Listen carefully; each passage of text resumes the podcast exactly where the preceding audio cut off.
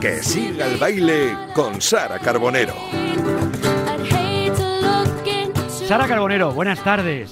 ¿Qué tal, Vicente? Muy buenas tardes. Encantado de tenerte aquí a mi vera. ¿Cómo estás? Pues muy bien, una semana de, muchos cumpleaños Sí. y con un regalazo en el estudio, que el Sí. que tenemos hoy, al menos a mí me hace una ilusión tremenda. Es un reencuentro con un eh, ex compañero de hace unos años, eh, un gran hombre al que yo tuve la suerte de descubrir no solo en su faceta de periodista, escritor, pintor, sino como ser humano. ¿no? Entonces, no me enrollo más para que escuchéis ya todos a David Cantero. Muy buenas tardes. Hola Sara, el placer es mío. Qué, Mm. qué bien este reencuentro justo 10 años después, más o menos. Pues, porque mm. sí, hace ahora 10 años que nos encontramos por primera vez cuando llegamos a Mediaset, Sí. que fue la presentación hace unos 10, a- sí, un poquito más de 10 años.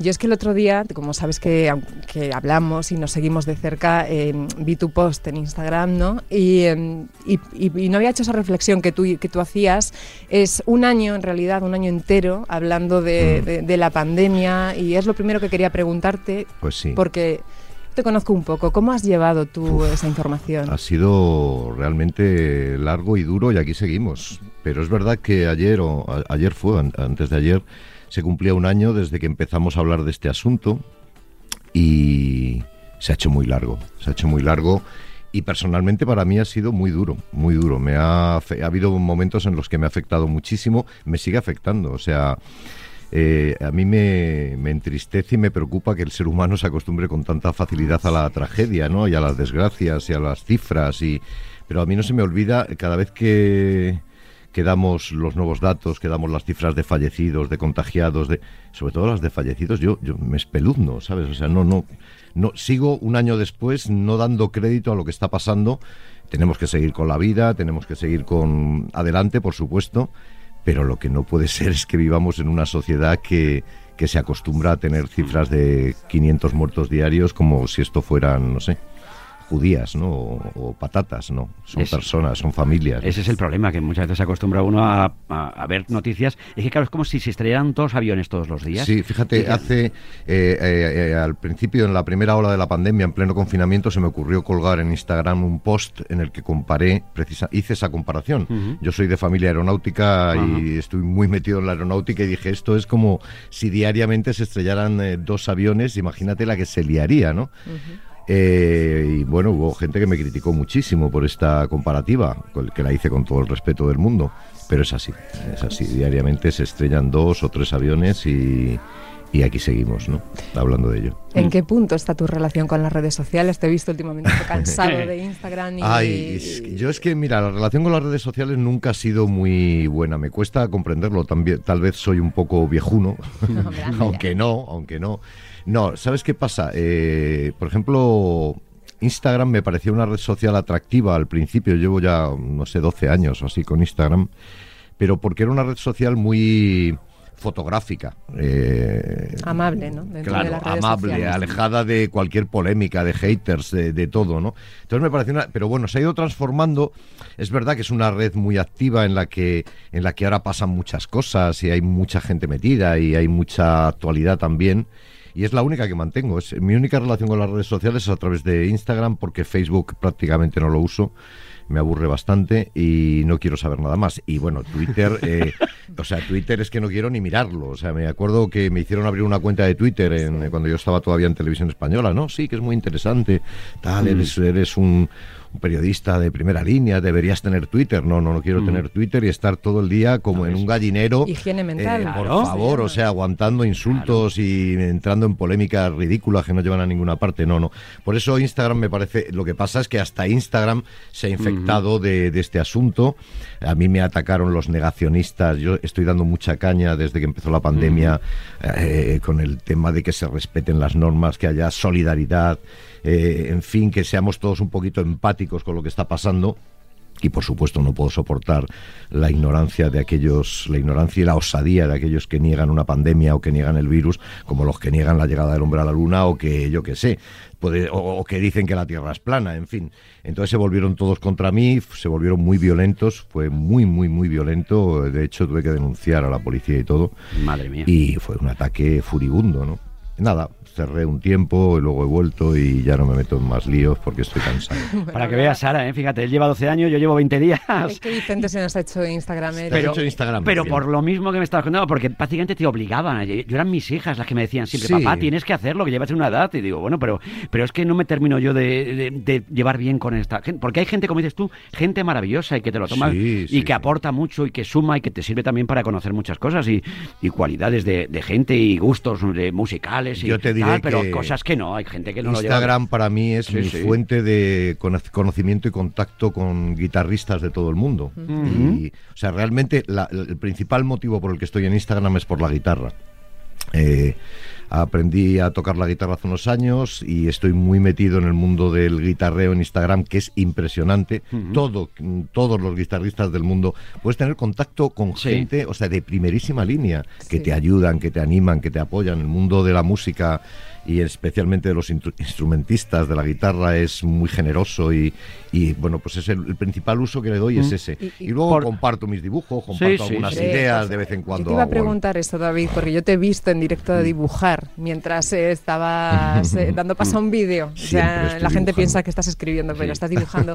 ¿Qué dibujos te han salido en este año? Bueno, ¿Qué tipo de dibujos No, pues fíjate, esos? cada vez salen más tiernos. Fíjate, Sí. he colgado uno que he hecho durante la reunión. En las reuniones se me hacen muy pesadas siempre, entonces me no, mm, eh, eh, aprovecho para dibujar mientras escucho la- los planteamientos que hacen mis compañeros. Pero me salen, a mí siempre me salen dibujos tiernos y cariñosos y en cierto modo esperanzadores. A, a veces un poquito tristes, pero mis muñecajos Sí. suelen ser eh, seres de otro planeta que viven ajeno a, ajenos a las miserias y a los problemas humanos. Entonces ellos siempre están en, bueno, en su ambiente amable, cariñoso, divertido y juguetón. ¿no? Y que, pues quiero aprovechar y preguntarle, ¿qué te inspira, por ejemplo, una radio? Una radio deportiva, ¿qué te inspiraría a ti? Eh, como Radio Marca, por no, ejemplo. no, mi, mi relación, eh, mi, mano no, dibuja automáticamente, o sea, Sí, ha entrado en el estudio, lo primero que ha hecho, yo le veo y ya digo, ya está pintando, ya está dibujando. Mis ¿no? monigotes no, no responden prácticamente a nada, más bien a estados de ánimo o, bueno, sí, también el entorno, pero no es que haya una relación directa con lo que vivo, con lo que veo, con lo que me rodea, ¿no? Están ahí, siempre salen. Llevan así desde que recuerdo, o sea, desde que era un niño, ¿no? ¿Y tu Siempre. relación, David, con el deporte? Eh, bueno, sabemos que te encanta el judo. Bueno, es lo ¿Y que más, practicas? fíjate, te diré que lo que más me ha fastidiado de la pandemia es que a los judokas nos está haciendo muchísimo daño. Es un deporte de contacto y está siendo muy difícil. Yo de hecho no puedo no puedo practicar judo desde que empezó todo esto por una cuestión de responsabilidad. Hay gran riesgo de contagio, aunque hay, por ejemplo, mi club sigue en mi club te diré que están eh, los números, bueno, eh, eh, Nikolov Serasvili es, es, es el número uno del mundo ahora mismo y es compañero mío del club. Fíjate. Eh, Y tú eres cinturón judo, cinturón sí, negro yo de soy judo. cinturón negro, primer dan, sí. Fíjate. Y el judo me apasiona. Sí. Yo me lo tomo como un Sí. divertimento, como una forma de hacer deporte, pero realmente me fastidia tener que llevo ya un año sin pisar el tatami Fíjate. y me fastidia muchísimo no ver a mis compañeros, a los oxis, nos llamamos así, Sí. los que ya tenemos una edad, que somos los oxidados. Tenemos un grupo muy divertido, pero no, en el judo además lo bueno es un deporte que no tiene edad, que sí, lo das Mm. todo cuando eres joven y cuando estás en plenas facultades eh, Mm. físicas, pero puedes seguir practicando judo hasta los 80, hasta, toda la vida, ¿no? El judo no se tiene que dejar nunca. ¿Y qué tal es Nico? ¿Cómo, cómo es? Nico es un cielo. Yo le conozco desde que era un crío que no levantaba un palmo del suelo, ¿sabes? O Pinchito, ¿sabes? Fran. Eh, y de pronto se ha- eh, mide dos metros diez y es un armario. Yo he, combatido muchas veces con él, me he peleado muchas veces con él en el tatami, nos hemos reído mucho, hemos pasado momentos muy divertidos, él y los compañeros del, del club, eh, eh, del Dojo Kino, ¿no? Sabéis que Joaquín Sí. Ruiz Llorente es mi maestro, al que adoro y admiro y, y- y bueno, le, le- le tenemos un aprecio inmenso. Es el mejor judoka del mundo y el mejor entrenador del mundo. Y ahí le tenemos, ¿no? En un pequeño pueblo de Madrid, en Brunete, dando campeones eh, Sí. eh, constantemente, ¿no? Pues- Ganándolo todo, además. Ganando todo. Pues fíjate. Nico, buenas tardes. Hola, buenas tardes. Oh, qué alegría oírte, Nico. Qué palabras tan bonitas, David. Eh. Te echamos de menos en el club, la Ya verdad. sé que sí, yo a vosotros. Tú ya sabes que te quiero muchísimo. Ya te estaba diciendo que te conozco y que eras un, un mocoso desde que llegaste ahí al club diciendo, oye, yo quiero hacer judo. Y, y me reía cuando le, le conseguía tirar, yo me reía de él, fíjate, ahora no me, me acerco y me da pánico, o sea, te, te, te masacras y te acercas a él, ¿no? no, eres un tío estupendo, eres un chico que, vamos, no, no tengo más que buenas palabras. Ya no, no, no porque eres un deportista de primerísimo nivel y vas a, a ganarlo todo, aún más de lo que has ganado, sino porque eres una buenísima persona, eres un, un tío encantador, de verdad. Muchísimas gracias. ¿Qué tal es David, Nico? Porque claro, tú le ves, claro, tú mira la, la planta que tienes tú y, y- y, claro, y David, pues nosotros pues somos como somos, a ver qué vamos a hacer. ¿Qué, qué, cómo, ¿Cómo es abrazar a, a David Cantero? Porque hay que abrazarse, en esto del judo hay que abrazarse y fíjate en este tiempo de pandemia, a ver cómo llevas eso tú, Nico.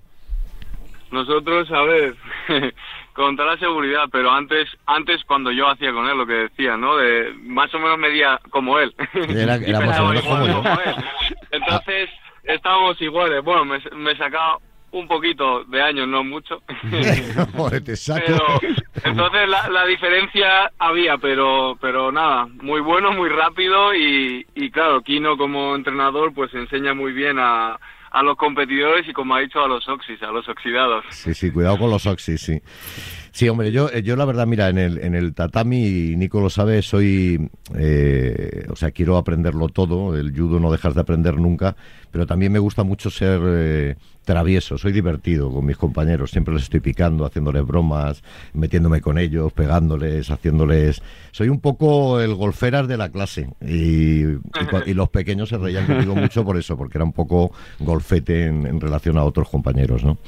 No es que yo sea un judoka como Nico, eh, no soy un buen judoka, casi todos son mejores que yo, pero me lo paso tan bien y me lo y me gusta tanto cuando meto un buen hipón o cuando hago una buena inmovilización que, que bueno. A mí el judo me apasiona. Yo llevo, yo me metí en el judo con siete también. años, ¿eh? O sea, imagínate, lo que pasa que luego lo vas dejando, retomas, y el que me animó a retomarlo sobre todo fue Kino y, y Rorro, eh, su, su hijo, o sea, me, me animaron muchísimo a seguir adelante.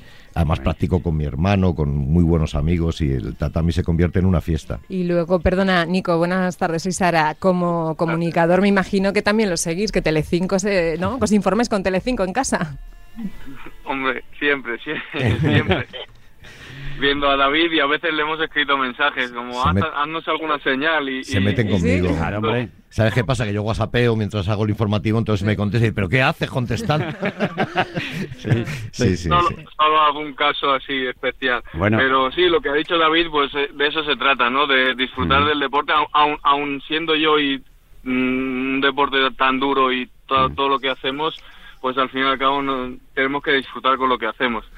Es muy duro el entrenamiento, pero tenemos que disfrutar con lo que hacemos y, y el ambiente lo, lo crea Kino y el ambiente que hay familiar y lo que ya ha mencionado David es, es cierto, eh, lo confirmo y, y por eso da, da placer y por eso echa tanto de menos eso, ¿no? El ambiente familiar eh, es un deporte de lucha, pero somos una familia, ¿no? Allí nos y a la damos- hora de, no. de- de combates nos damos lo que lo que hay, Nos damos de fuera- todos los colores. Yo siempre con miedo que se- me han puesto, una vez me tuvieron que maquillar un ojo negro, que me, no me acuerdo que me lo puso, me lo, me lo pusieron bien negro, heridas, raspones, o sea, te das duro, pero luego te comes una paella, Claro. ¿sabes? Hacemos una paella ahí en la puerta del club y realmente somos todos una gran familia en la que participan los más pequeños, los adolescentes, los jovencitos, los maduros y los muy maduros como, como yo, todos allí unidos y disfrutando de esa amistad y esa, ese espíritu de gran familia humilde, una humilde, una humilde familia de la que salen grandes campeones del mundo, de Europa y olímpicos. O sea que imagínate qué fenómeno eh, es lo que ha conseguido Kino, ¿no? Bueno, pues Nico, que nos ha encantado tenerte con nosotros, que ha sido un placer enorme y que ojalá que David Cantero en Telecinco y Radio Marca seamos capaces de contar en los próximos Juegos, si Dios quiere que se puedan celebrar, una medalla de oro tuya, ¿eh? Tú sigue trabajando, ¿eh? Va a ser fijo que sí, Nico. Yo estoy convencido de que va a ser que sí. Te la mereces y además no es que te la merezcas, es que la vas a conseguir y tienes todo nuestro apoyo. Y tengo muchísimas ganas de verte a ti y a todos. Un abrazo muy fuerte. Muchísimas gracias. Un, Un abrazo, a abrazo. todos. Un abrazo, Nico. Hasta luego. chao. Oye, David, me decías antes que no habías tenido tiempo o no habías podido practicar judo. Eh, lo que yo tengo curiosidad es por saber si has estado escribiendo. Si te vamos a tener un próximo Ay, libro. has tocado el temita, has tocado el temita. Hombre, Si te oyera temi- Palmira, mi, mi, mi agente literaria, que me está Es todo que el yo día, creo que está te pidiendo- quieres poner a pidiendo escribir ya, te quieres poner... Pero ¿sabes qué pasa? Que, que tengo una relación estoy un poco decepcionado. Fíjate que a mí me, me apasiona escribir. Hombre. He escrito cinco libros, eh, no me puedo quejar, no me fue mal, excepto con la última novela que fue un fiasco. Pero, pero eh, escribir requiere tal esfuerzo psíquico, físico, eh, familiar, a todos los niveles, y da tan pocas satisfacciones en el fondo que desde que descubrí la música, la música siempre la he tenido sí. en mí, Sí. pero desde que me puse en serio a, a formarme como instrumentista y a estudiar música y a convertirme en un músico, lo dejé de lado, porque la música es durísima y aprender bien a tocar un, un instrumento es extremadamente duro, si cabe más que escribir, pero da tantas satisfacciones. Yo cada día, cada día, toco todos los días. Cada día me siento feliz cuando me pongo a tocar la guitarra. Cada día tengo una sensación de, de- de- de alivio, de desestresarme, de, de meterme en un paraíso cada vez que cojo el instrumento. Eso escribiendo no me pasa. Y tienes Eh, una banda, además. bueno, Sí. tengo una banda, tenemos una banda que justo cuando nos estrenamos, tengo una banda con tres grandes músicos. Yo soy un pipiolo, ellos son grandes músicos, mi maestro, Richie García, y dos compañeros más, un batería y un bajo. Pero justo cuando nos estrenamos llegó la Mm, pandemia vaya, por y- Dios. Yo sé que Y está, por ejemplo, actuaste estamos. en Brunete, allí estuvisteis Sí, actuando. ¿Cómo sí. se llama la banda? Hey, Hey Joe. Joe. Hey Band. Joe Band. Hey, Joe una Band. Pues que solo, mira que solo se marca aquí David Cantero.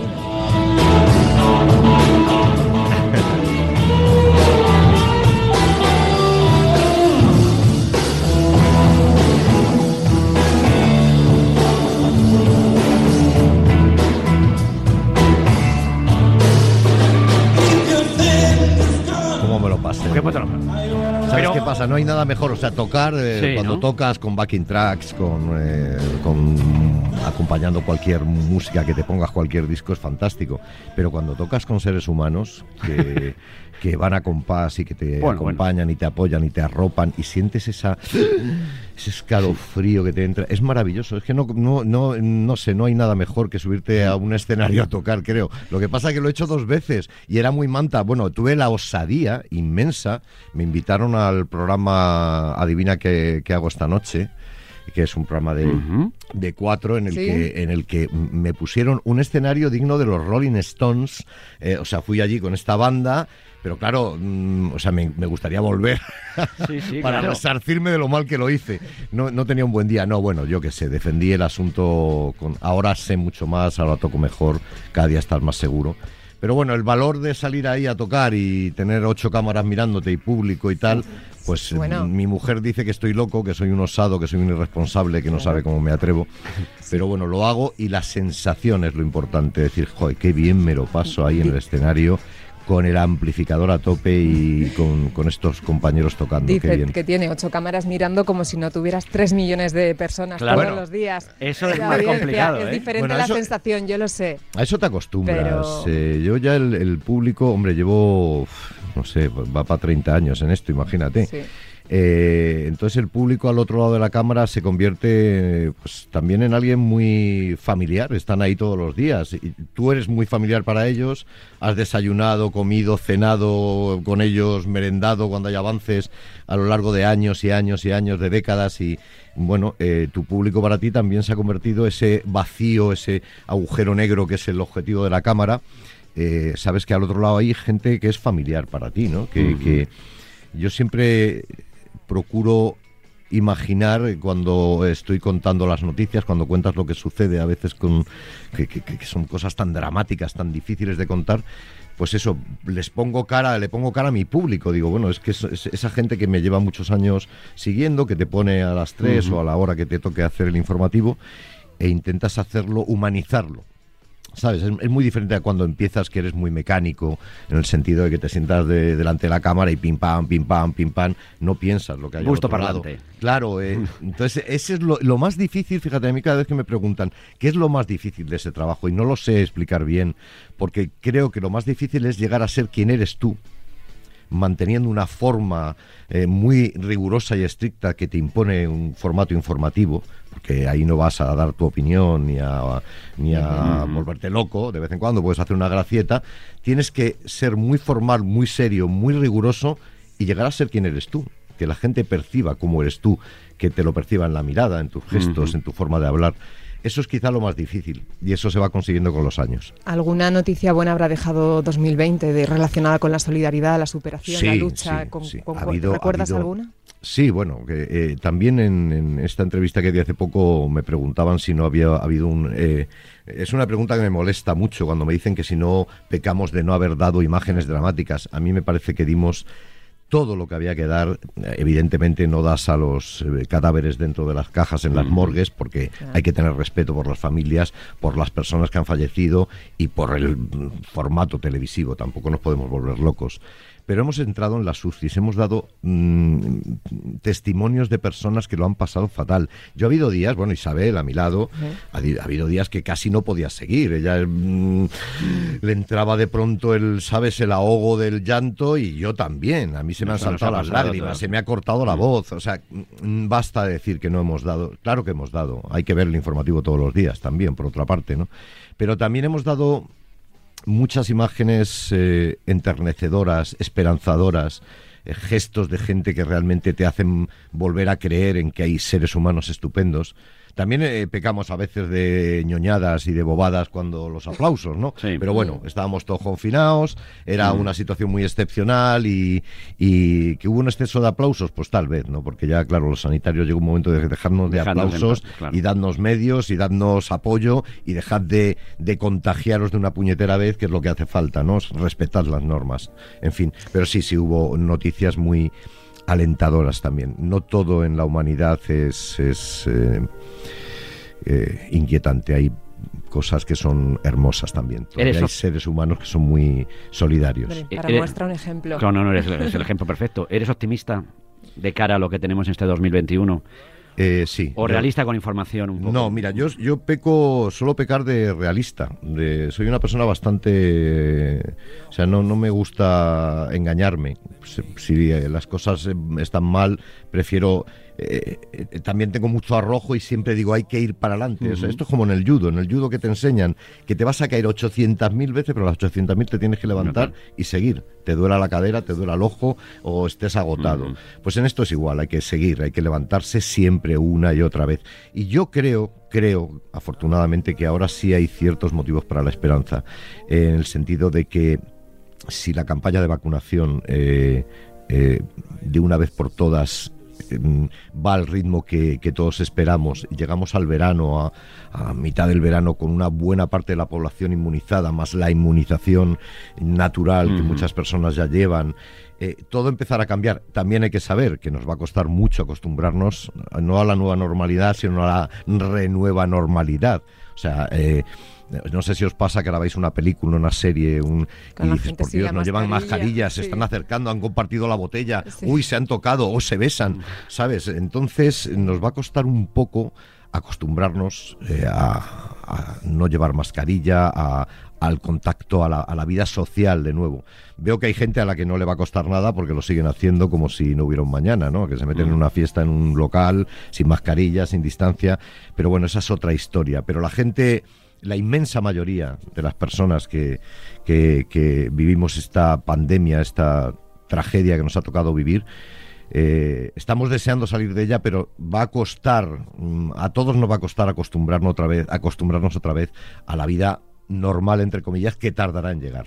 Mm. Yo quería preguntarte, David, el David Cantero chiquitito, el, niño, el pequeñito, que soñaba con ser qué? Porque yo no sabría, ahora mismo me voy más por la música, fíjate, ¿cuál es tu vocación? yo, yo que tenía 8.000 vocaciones, mira, yo, una de mis grandes vocaciones, siempre lo cuento, fue la de ser policía. O sea, yo quería ser policía, yo quería ser inspector de policía a toda costa. O sea, es que lo, lo, adoraba. El, el, quería coger a los malos, ir a por ellos y ser un tío, bueno, un policía. Pero bueno, me, tiraron, me presenté, ¿eh? me presenté, me tiraron por la talla en aquellos tiempos.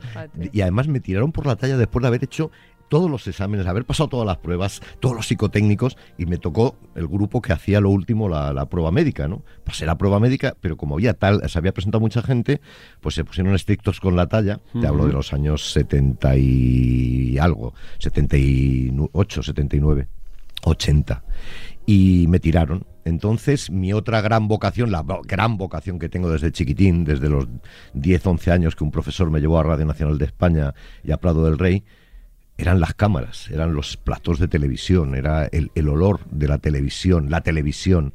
Yo siempre que jugaba con mis muñecos ponía cámaras, mm, las fabricaba de cartón con el Lego, hacía informativos y hacía programas con mis hermanos. Era un eso en aquellos tiempos era muy raro, porque tú no veías una cámara más que en el día del desfile de la Victoria, en tiempos de Franco, que Fíjate. las ponían ahí en, la- en el Paseo de la Castellana, ya está, y ¿no? veías una unidad móvil. De hecho, te interrumpo un segundo porque fuiste realizador, también estuviste detrás de la... Sí, bueno, yo en la tele he hecho de todo. Claro. He hecho de todo, todo. Realmente, o sea, yo empecé siendo cámara de estudio, auxiliar de cámara, o sea, yo era un, un machaca, iba con, tirando del cable de las cámaras, niño, tráete un café, niño... Traidor, coge- el traidor, el traidor. Tra- tráeme esto, Pero yo otro, aprendía sí. muchísimo, muchísimo, de ahí pasé a ser auxiliar de cámara, cámara de estudio en Prado del Rey, pero luego ya me metí en el reporterismo, me metí en la información y ahí no hubo vuelta atrás. Sobre todo me presenté a oposiciones ya para reportero gráfico, que saqué brillantemente y ahí empezó mi carrera ya detrás de las cámaras en el mundo de la información, que fueron 17, 18 años apasionantes en... eh, Quizá lo que más me ha divertido de mi profesión ha sido ser reportero, llevar una vida totalmente cíngara y entregada a la causa en la que ni, ni hogar, ni, ni familia, ni nada, sencillamente viajabas y estabas en la calle todo el puñetero día, pero yo era feliz, mm, comiendo de bar en bar y durmiendo de hotel en hotel. Es otra etapa de mi vida. Luego ya llegó el, Sí. el salto a estar al otro lado. ¿Y qué noticia te gustaría dar? Uy, a mí siempre digo lo mismo, eh, que se ha encontrado un remedio contra el cáncer, o sea, contra todo tipo de cáncer, contra... O sea, a mí, mira, siempre la- las, enferme- la- la- las noticias que más me, me gusta dar son noticias científicas relacionadas con avances científicos y médicos que alivian a la gente de sus dolores, de sus problemas, de sus miedos. Eh, y siempre sueño con decir, por fin oye, mira, este médico, estamos cerca, vamos ahí y tal, se- hay tantos avances. eh, mm, eh, creo que debemos dar más noticias esperanzadoras eh, a nivel científico y médico, porque creo, además, que la gente lo agradece muchísimo, muchísimo, porque eh, si yo te hablo de enfermedades de cuando yo era un chavalín, era joven, que eran, vamos, te tocaba y adiós, Sí, sí. mm, fuera, o sea, mm, eh, hoy en día eh, ya no es así y lo hemos ido contando. Pero yo estoy seguro que habrá un día en el que un científico, un brillante doctor, un médico muy avanzado dirá, he dado con la clave. Mira, a partir de ahora tenemos esta vacuna o tenemos... Por eso me irrita tanto la gente antivacunas y negacionista y me parecen tan ignorantes, tan injustos. O sea, si alguien nos va a salvar el culo y nos va a sacar de esto, es la ciencia, los científicos, los médicos, los sanitarios, nada más. Eh, es lo que más me gusta dar del mundo como buena noticia, son avances médicos y científicos. Pues esa es la actitud ante la vida, desde luego que sí. Fíjate, nosotros cumplíamos ayer 20 años en Radio Marca y nunca pensamos, y, y yo llevo 20 años también en Radio Marca, arrancaba eh, un 1 de febrero, que íbamos a contar que íbamos a ser campeones del mundo de fútbol. Claro. Y eso para mí ha sido lo más grande que hemos contado Claro, aquí en. Radio Marca. Pues yo ojalá te deseo que seas capaz de contar eso, que, Ojalá, que- que se encuentre una, una cura para el cáncer, que puedas contar que Nico sea campeón olímpico. Estoy, esa, fíjate, es de, de esas noticias que estoy deseando, deseando, deseando contar. Que Y que- echo yo de menos nuestras Sí. sobremesas, Sí. David. Ay, sí.